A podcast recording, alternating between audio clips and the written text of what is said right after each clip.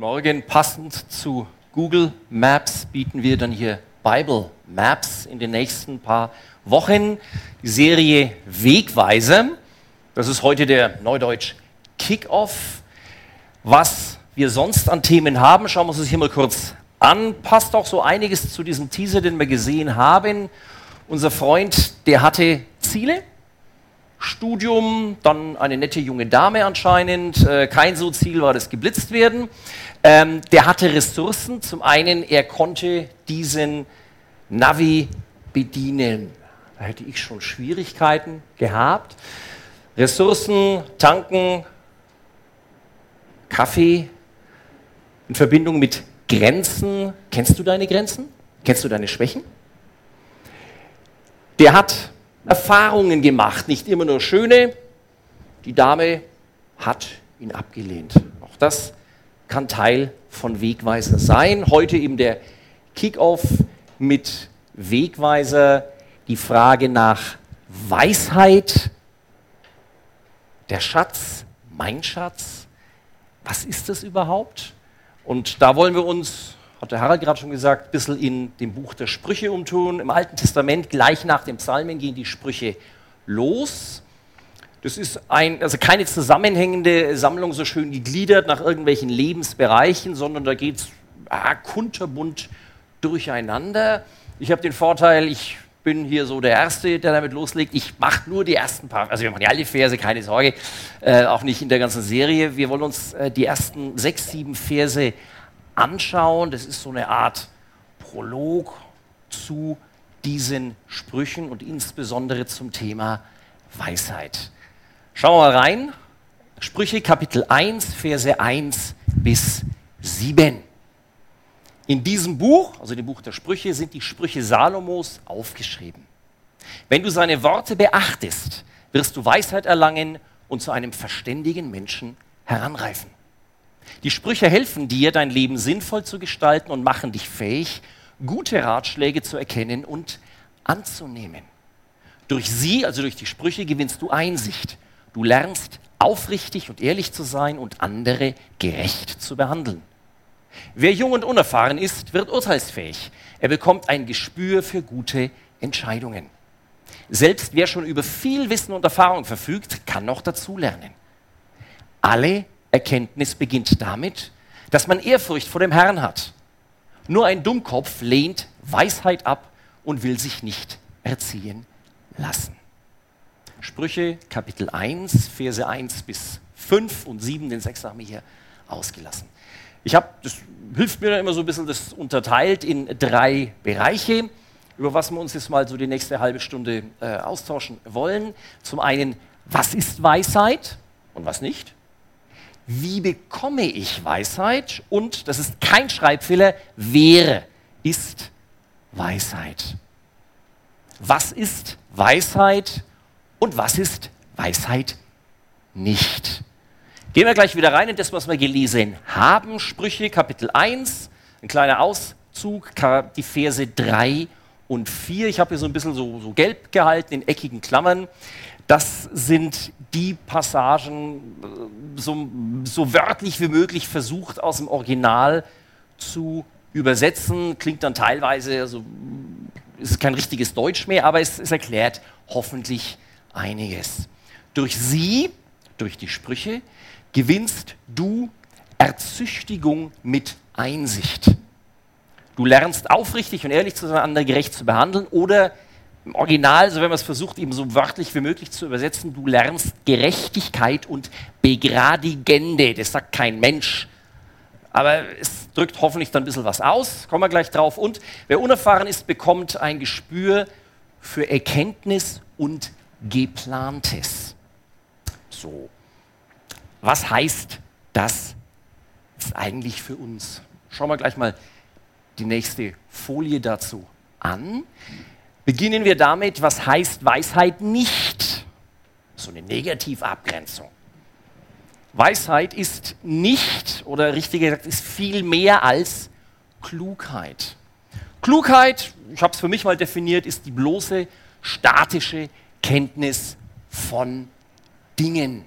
Bei der Vorbereitung ist mir eine kleine Sache aus meinem Leben eingefallen, vor vielen, vielen, vielen Jahren. Ich war in der fünften oder sechsten Klasse, Lateinunterricht, so die letzte, die sechste Stunde. Es ging so auf 13 Uhr zu und also mein Banknachbar, der Jan, wir waren beide, also wahrscheinlich die gesamte Klasse dann schon ziemlich runter und um 13.02 Uhr fuhr ein Bus. Der war dann leerer als der Schulbus, der um 13.10 Uhr fuhr, aber da musste wirklich ganz schnell und ganz, ach, und dass du also den um 13.02 Uhr kriegst. Ja, und der Lehrer erzählt halt irgendwas auf Latein und der Jan und ich, cool, hat man damals noch nicht gesagt, cool, aber wir fanden es natürlich cool. Äh, wir haben so 10 vor 1 etwa, haben wir unsere Sachen schon in die Ranzen, in die Büchertasche reingepackt und saßen also an einem leeren Tisch. Und der Lehrer, das war so ein richtiger, also im positiven Sinn, so ein richtiger Autoritätsknochen. Also so eine alte Schule mit Anzug. Und der sah das und kam dann so ganz entspannt auf uns zugeschlendert und stand dann so vor der Bank, so Jan und Dirk. Und eines muss ich dazu sagen, der Dirk hatte deutlich bessere Lateinnoten als der Jan. Ja, und schaut dann, nee, sowas, also Dirk und Jan, sowas. Also schaut dann uns an, schaut mich an, deutet auf den Jan und sagt zu mir, der ist bedeutend schlauer als du. Der hatte was richtig gemacht. Der Dirk, ich, sieht den Lehrer, schaut wie das Kaninchen auf die Schlange und macht's nichts weiter. Der Jan riecht die Gefahr und packt seine Sachen wieder aus. Geht doch. Das war weise. Ich war klug, ich konnte halt Latein besser, aber der war weise. Also das Beispiel, wie kam es wieder und ich denke, das passt ganz gut. Weisheit ist viel mehr als Klugheit. Da gehört Klugheit dazu, da gehört Wissen dazu. Hier unser kleinen Teaser, du musst wissen, wie du so ein Navi bedienst, sonst hilft dir nichts. Aber es ist eben nicht alles, beileibe nicht. Weisheit, Weisheit ist auch mehr als Moral. Zu wissen, was gut und böse ist. Moral ist, ich habe es wieder versucht für mich zu definieren, die bloße statische Kenntnis von Werten. Aber mache ich das auch? Lebe ich das auch? So. Jetzt kommen wir mal zu den Sachen, was Weisheit so ausmacht oder Bestandteile von Weisheit. Ganz oben ist mir ganz wichtig. Zucht. Ich habe auch bewusst dieses Wort verwendet, man hätte so Disziplin oder Training oder so. Ich habe es bewusst so genannt. Das ist so ein altes Wort, so aber das ist es. Zucht, Erziehung, Unterordnung. Das formt den Charakter, ist Teil der Weisheit. Hast du jemanden, dem du zuhörst? Oder hast du jemanden, der zu dir spricht? Das ist ein Schatz, wenn du jemanden hast, der zu dir spricht, der nicht nur dumm Zeug erzählt, sondern der Weises zu dir sagt, Hartes zu dir sagt durchaus, was dich zurechtbiegt, geradliniger, also nicht im Negativen, sondern der irgendwie gerade macht, was verbogen ist, wie der gerade macht, sowas formt den Charakter. Weisheit hat viel zu tun mit Einsicht. Dieses Wort, was wir gerade hatten, geplantes.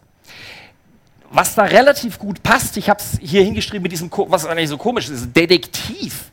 Sherlock Holmes, denk mal an irgend so, da gibt es ja so, so, verschiedene Filme von dem oder in den Büchern kommt das auch so raus, also so Agatha Christie oder wen auch immer, so Detektivgeschichten. Da ist die Crime Scene und dann läuft die Spurensicherung und der Pinsel, die, wie das halt immer so ist, ne? Und dann kommt die Heldin, der Held, also der Detektiv und so. Hm. Und dann überlegen die, was ist anders, was ist nicht so, wie es sein sollte. Was ist anders als in anderen Zusammenhängen. Die haben Unterscheidungsvermögen. Die haben ein Gespür, das Wort hatten wir auch gerade schon im Text, ein Gespür für diese Situation. Diese Situation ist einzigartig, da gab es andere Situationen, die sind vergleichbar, aber sind nicht identisch und diese Unterscheidung rauszufinden, das ist Einsicht oder auch Voraussicht. Wie wird sich das entwickeln? Da ein Gespür entwickeln, das ist Weisheit. Da brauchst du natürlich Klugheit, da brauchst du moralische Wertvorstellungen, aber das reicht nicht aus. Und dann noch dieses komische Wort begradigende. Das ist so eine Zusammenfassung, da ist drin Gerechtigkeit, Aufrichtigkeit. Das hat dann auch sehr viel wieder zu tun, nicht nur mit mir selber, sondern mit meiner Beziehung zu dir. Bin ich zu dir aufrichtig oder lüge ich dich an? Bin ich, angenommen, ich wäre dein Chef, bin ich gerecht zu dir oder ungerecht? Weisheit hat viel zu tun mit zwischenmenschlichem Agieren. Das bin nicht nur ich für mich allein und ich bin weise irgendwo auf dem Berg, sondern das hat mit dir zu tun. Wie gehe ich mit dir um, wenn du in Not bist, Hilfe brauchst, einen Rat brauchst oder wenn du mein Chef bist, wie verhalte ich mich dir gegenüber? Bin ich so ein Buckler, der dann nach unten tritt und schleimt oder bin ich aufrichtig dir als meinem Chef gegenüber und so weiter und so weiter. Das ist der eine Teil von begradigende und das andere, diesen geraden, zielgerichteten Weg gehen.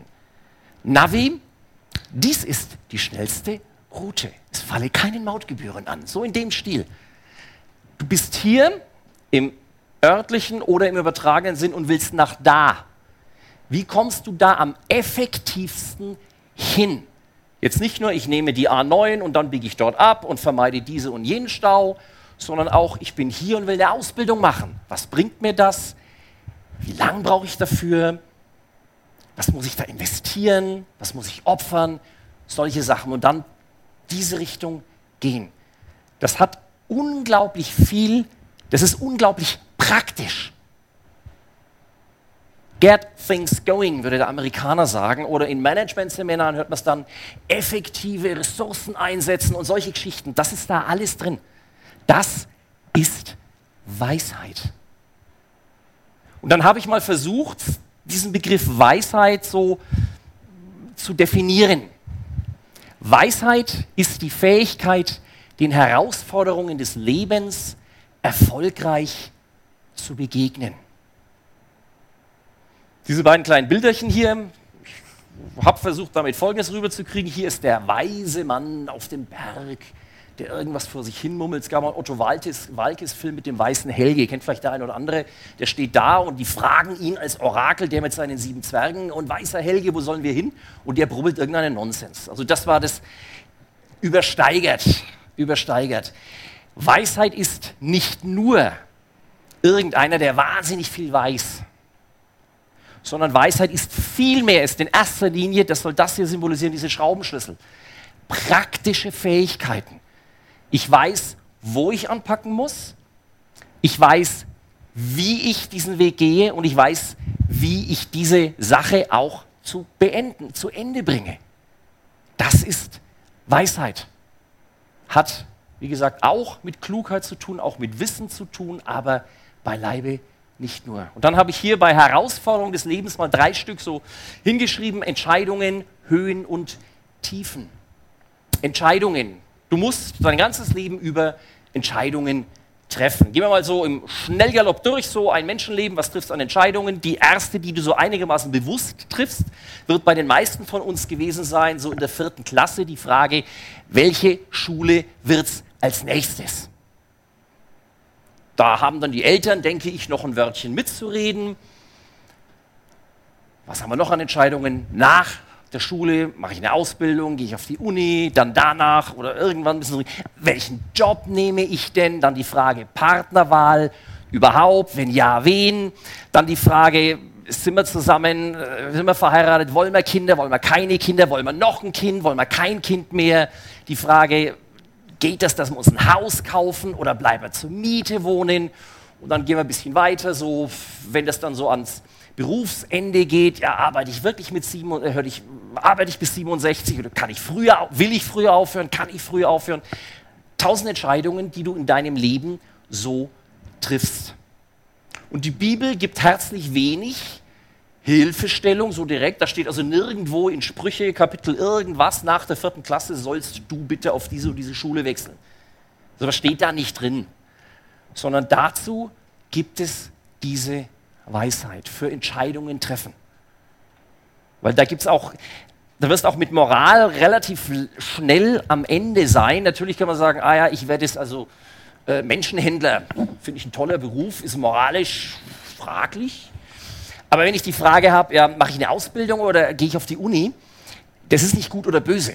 Na, das du weißt, was ich meine. Das, oder miete ich oder kaufe ich ein Haus? Das ist auch nicht gut oder böse. Das sind verschiedene Alternativen, die moralisch gleichwertig sind. Aber ich muss mich halt für eine entscheiden.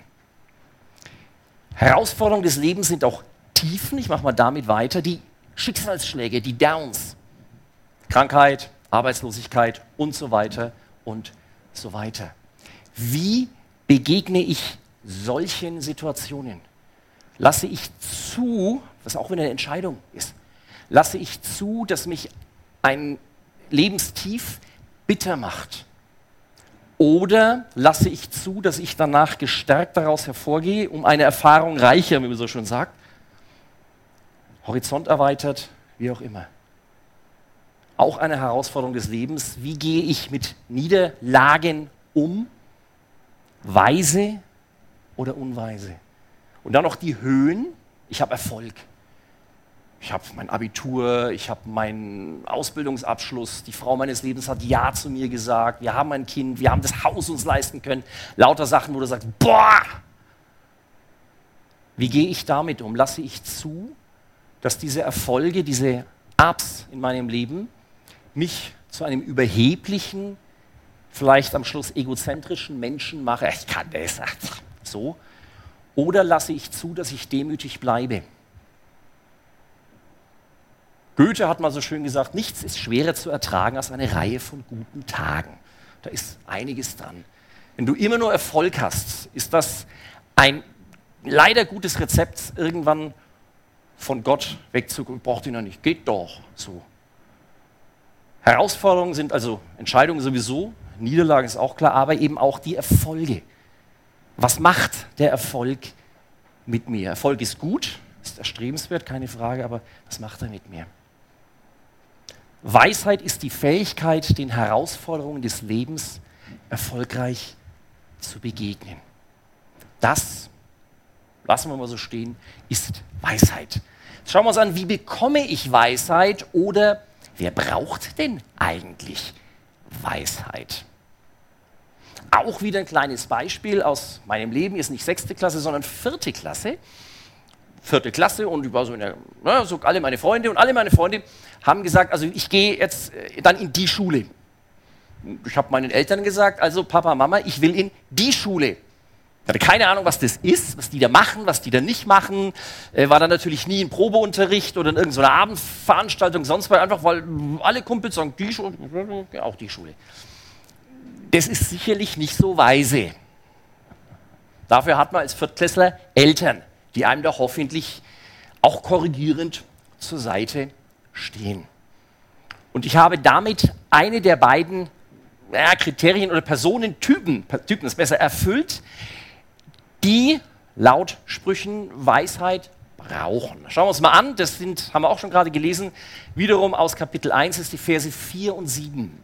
Wer jung und unerfahren ist, bekommt ein Gespür für gute Entscheidungen. Und 7, nur ein Dummkopf lehnt Weisheit ab und will sich nicht erziehen lassen. Dieses jung und unerfahren wird gerne auch übersetzt mit einfältig.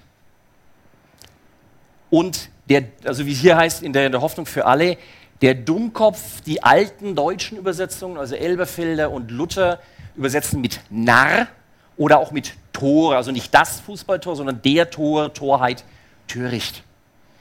Und da schauen wir uns mal an, was damit gemeint ist. Mit einfältig, das ist das eine Extrem, der Einfältige, und der andere, das andere ist der Narr.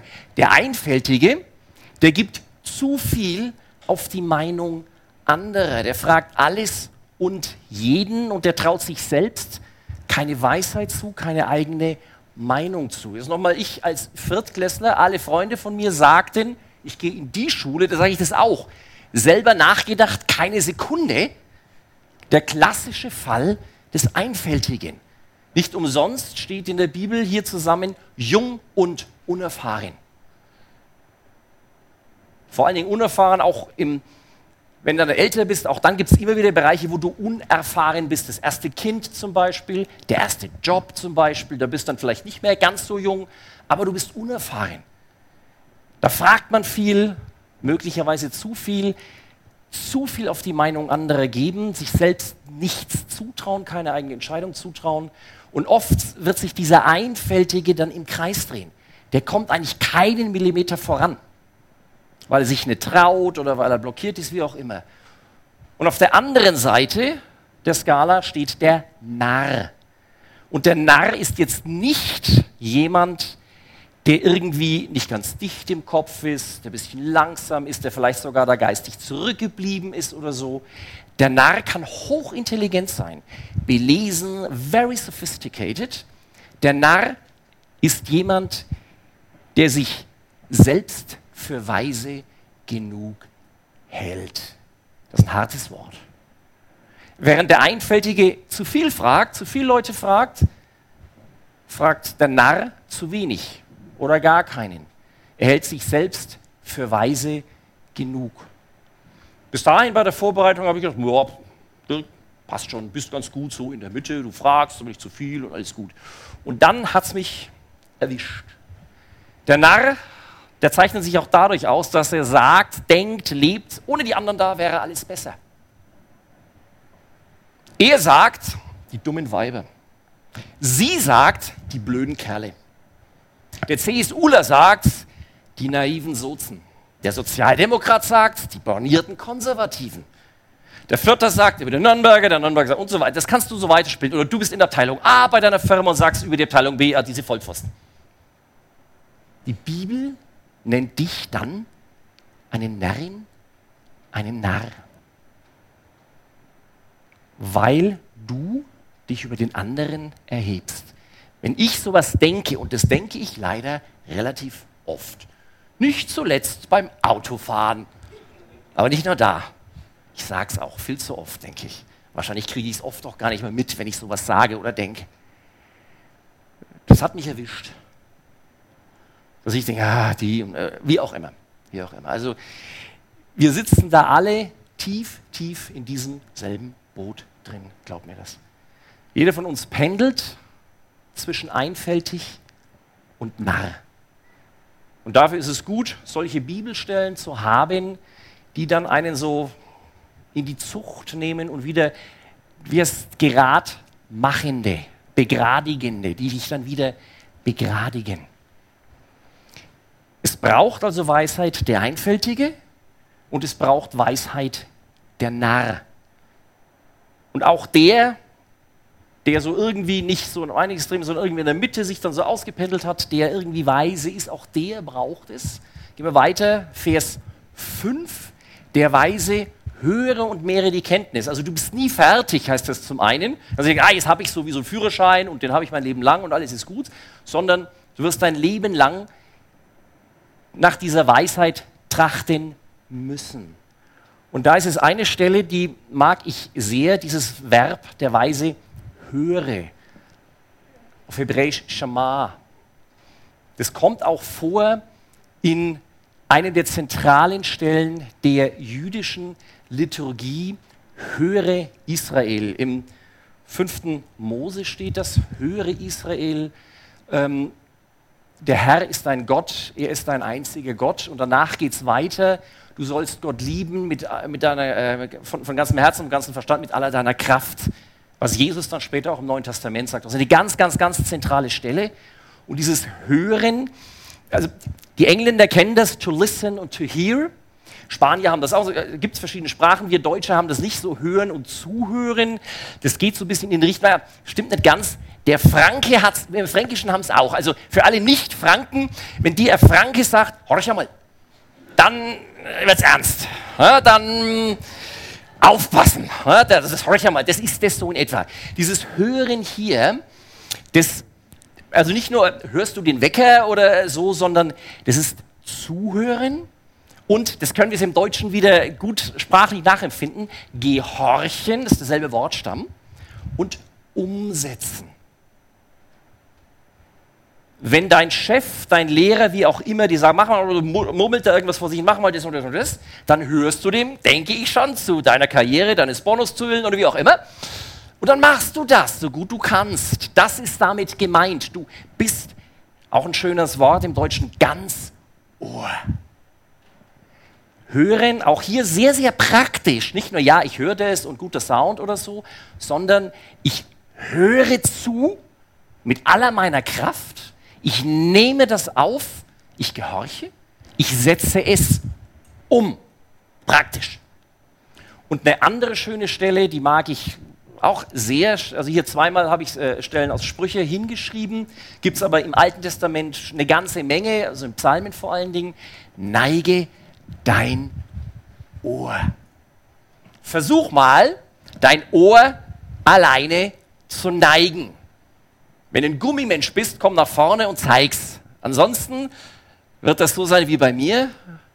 Das Ohr zu neigen heißt, du neigst dich insgesamt. Du verbeugst dich, du beugst dich unter jemanden. Wo man sowas sehr schön in der Praxis sehen kann, neige dein Ohr. Wir haben es von den jungen, coolen Müttern gehabt, die nach Bamberg fahren.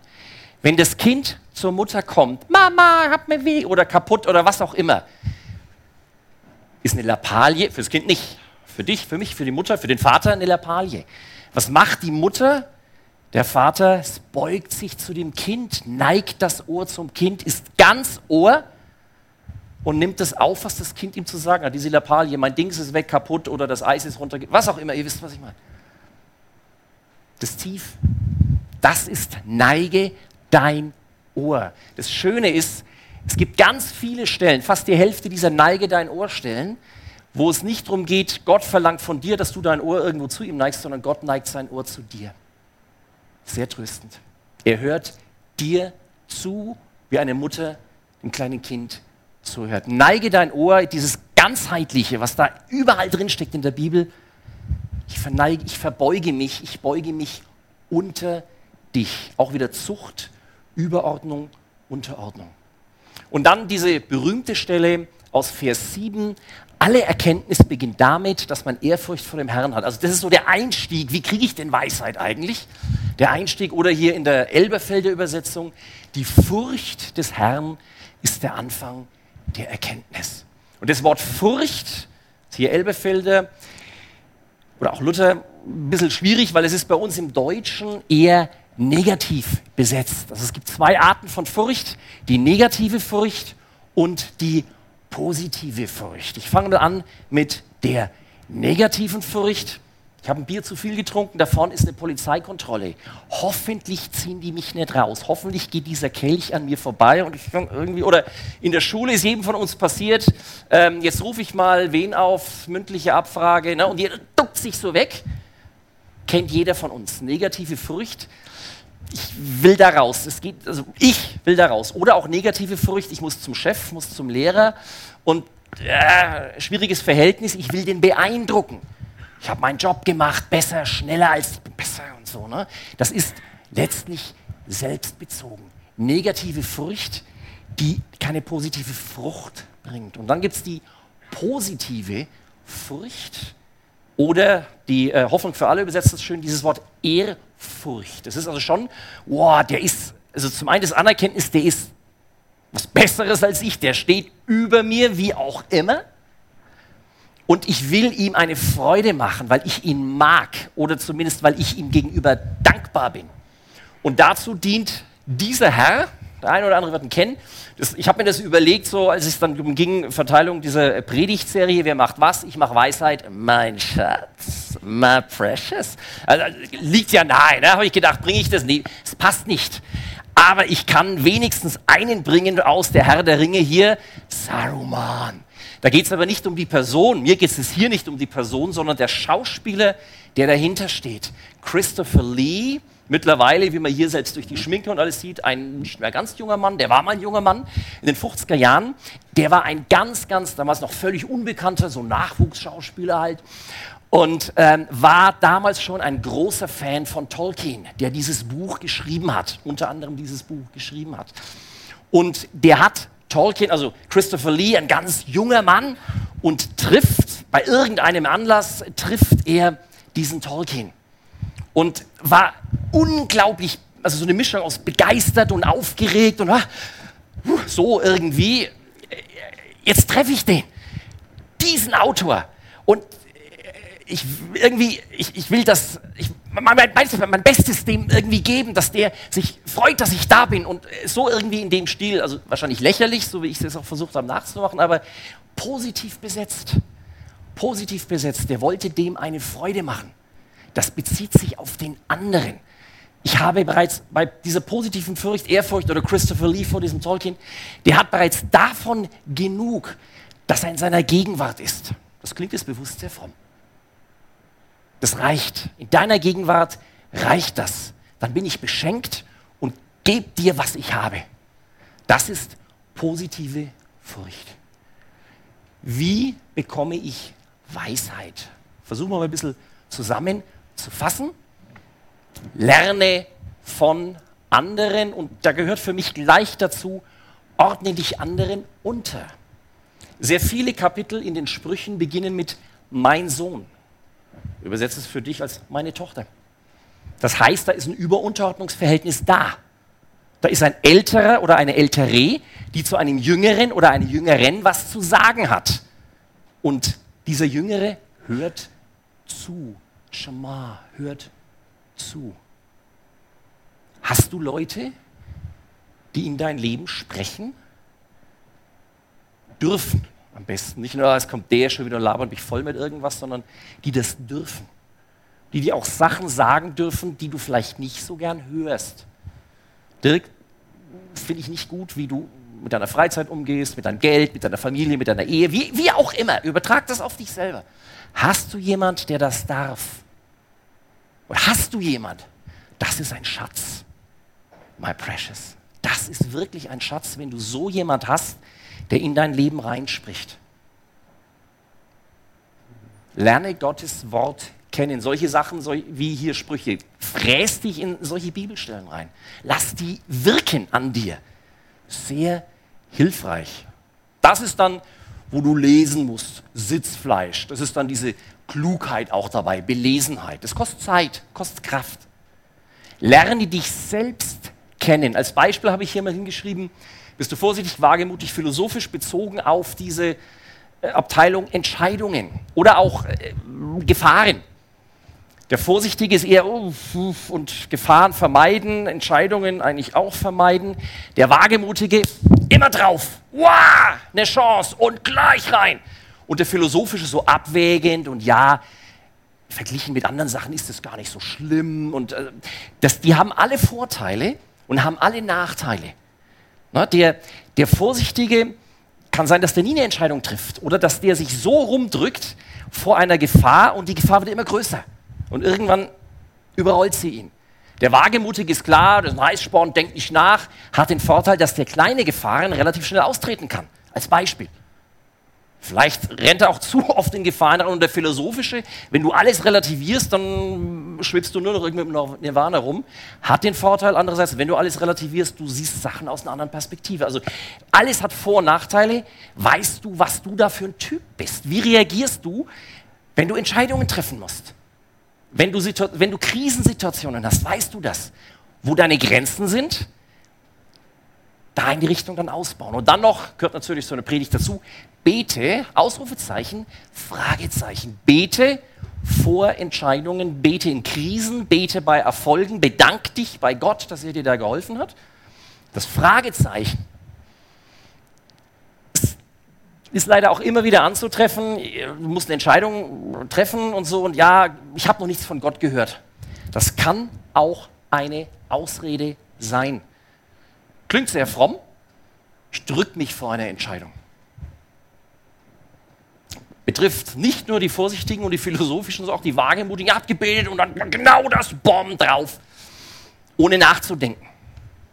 Das wäre dann auch wieder schwierig. Das ist, das ist ein, ist ein Mix aus allem. Das Ganze ist ein Training. So wie hier der Kleine und die Große, die trainieren.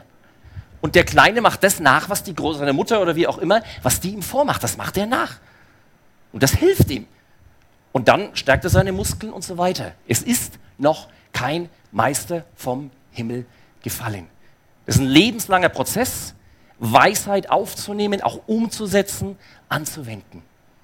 Und dann ganz zum Schluss, wer ist Weisheit? Bewusst, wer ist Weisheit? Das ist auch eine Sache, die mich dann erwischt hat. Vom Typ her, wenn ich einer sagt, also ich bilde mir ein, ich kann zuhören, auch Sachen aufnehmen. Wenn einer besser ist, dann übernehme ich das und da bin ich ganz gut. Dann war es das. Dann habe ich Download von Dirk 4.0 auf Dirk 5.0 und wieder ein Stück besser. Geht doch. Weisheit ist keine Sache.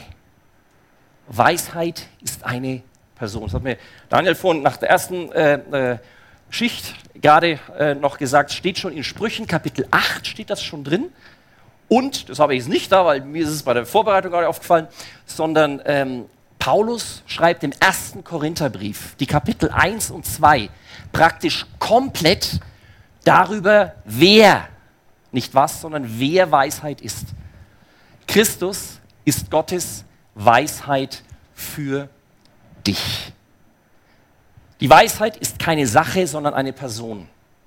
Christus ist die Weisheit. Diese Person Christus ist die Weisheit. Klingt für mich komisch, vielleicht für dich auch. Es steht geschrieben und dann ist es da. Hat den Vorteil, das ist irgendwie begreifbar. Und dann die Verse danach, damit möchte ich schließen. Durch ihn haben wir Anerkennung vor Gott gefunden. Das heißt, du bist anerkannt vor Gott. Du bist wer? Du bist es wert, sagt Gott selber. Und er nimmt sich beim Wort, nimm du ihn auch, dass er sein Ohr zu dir neigt. Wenn du kommst und sagst, Mama, Papa, mein Eis ist runtergefallen, dann neigt er sein Ohr zu dir. Finde ich unglaublich tröstlich sowas und kraftgebend. Durch ihn gehören wir zu Gottes heiligem Volk. Das heißt, du hast ein Zuhause, du weißt, wo du hingehörst. Und durch ihn sind wir auch von unserer Schuld befreit.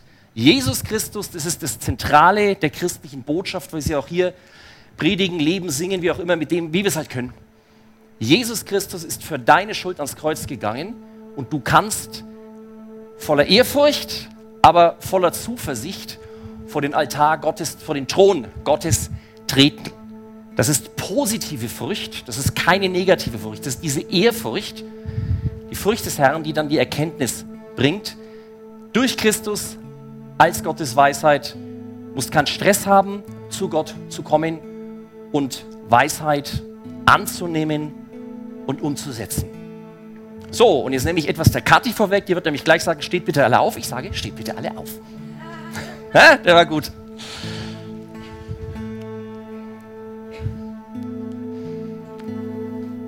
Jesus, ich danke dir, dass alles vollbracht ist, dass du am Kreuz alles vollbracht hast, dass du gestorben bist, begraben wurdest und auferstanden bist am dritten Tag und dass du sitzt zur Rechten Gottes. Ich danke dir, dass wir eine Entscheidung treffen dürfen für dich, für Gottes Weisheit, für Gottes Liebe, für Gottes Gnade in deiner Person, Jesus Christus. Ich bitte dich, gib uns Ohren zu hören was du zu sagen hast durch dich selber, dein Wort oder durch andere Leute, durch Umstände, dass wir uns nicht um uns selber drehen und uns für zu blöd oder für zu weise halten, sondern dass wir eine schöne Balance finden. Und ich bitte dich, dass den Segen, den wir dadurch haben, dass der nicht bei uns bleibt, sondern dass wir ein Segen sind für andere dadurch. Für die Familie, für die Schule, die Ausbildung, den Job, Sportverein, die Nachbarschaft, in der U-Bahn, im Urlaub. Ich danke dir, dass wir so ein Privileg haben, Weisheit, richtige Weisheit kennen zu dürfen. Ich bitte dich, dass wir das Leben zum Segen auch von anderen. Amen.